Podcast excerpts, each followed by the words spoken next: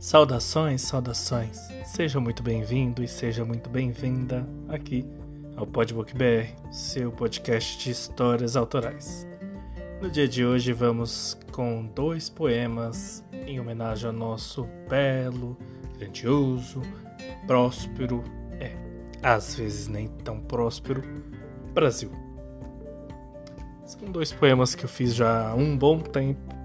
Eles trazem episódios, digamos assim, ou retratos do nosso país. Eu espero que vocês realmente gostem e reflitam na nossa bela e pátria amada. Acomode-se, abra seus ouvidos. Boa viagem!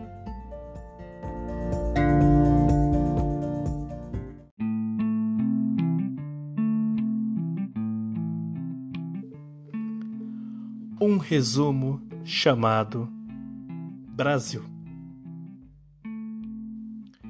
Século XV. Um tratado é firmado entre os reinos de Portugal e de Castela. A leste, poucas terras cabem a ele. A oeste, a maior parte ficará para ela.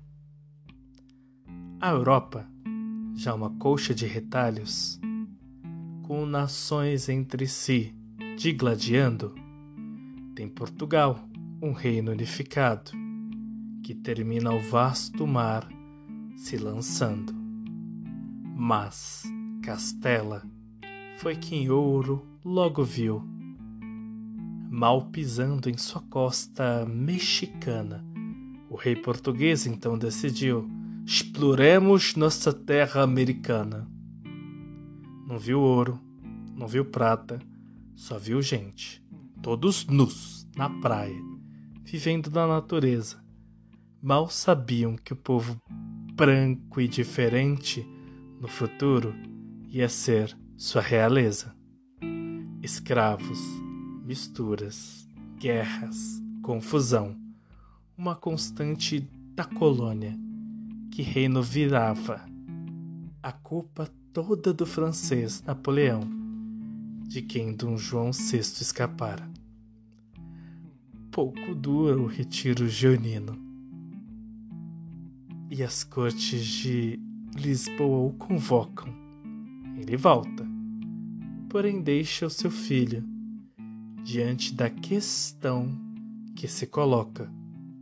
Antes tu que de algum aventureiro do meu reino o Brasil seja tomado, deixe-te cá, Pedro, filho amado, e que faças vós, não um forasteiro. O Brasil, cambaleando, resistiu. Uma grande terra semi-analfabeta, o imperador popular, porém serviu dos prazeres da carne indiscreta. Anos passam, o sufoco se apresenta. Dom Pedro I, então, imita o pai. Raspa os cofres da nação inteira, deixa o herdeiro e se vai. O segundo, que também Pedro seria, foi mais culto. Foi mais culto, foi, de costumes reservados. Mesmo assim, numa guerra nos enfia, e ao Paraguai muitos homens são levados. O império logo entra em ebulição, com o povo questionando a realeza. A república, que nunca foi uma opção, de dúbia vira a certeza. Eterno gigante pela própria natureza. Ordem e progresso, o mote, do qual não há certeza corrupção, escândalos, tristeza.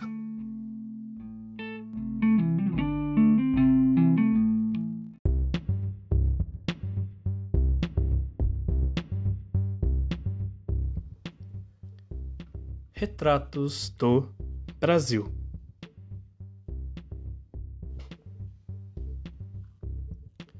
Um povo de fé e esperança um culto a todas as castas, país dessas terras tão vastas, grandioso em sua bonança. o lar do pai da aviação, a terra que descobriu Cabral, o sambódromo de um carnaval que faz esquecer a inflação. Esporte de todo um país, o futebol que encantou tanta gente, do rico até o mais carente, todos saudosos da voz de Elis. Já muitas moedas fizemos, os réis, o cruzeiro, cruzados, falharam até que quebrados.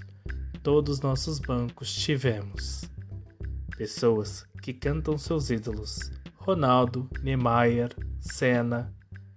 Brasil de Drummond já foi tema, num emaranhado de símbolos. Ticunas, chavantes, tupis são tribos da pátria amada, em livro de história, listadas, que com grande glória condiz. Nós somos do verde amarelo, a pátria dos grandes eventos. Em dias de fama, mudança, protestos de rua, em pandemia acontecem, com pessoas buscando o direito de gozar da boa mudança para colher os frutos de um distante progresso e preservar, perseverando orgulho eterno de ser brasileiro.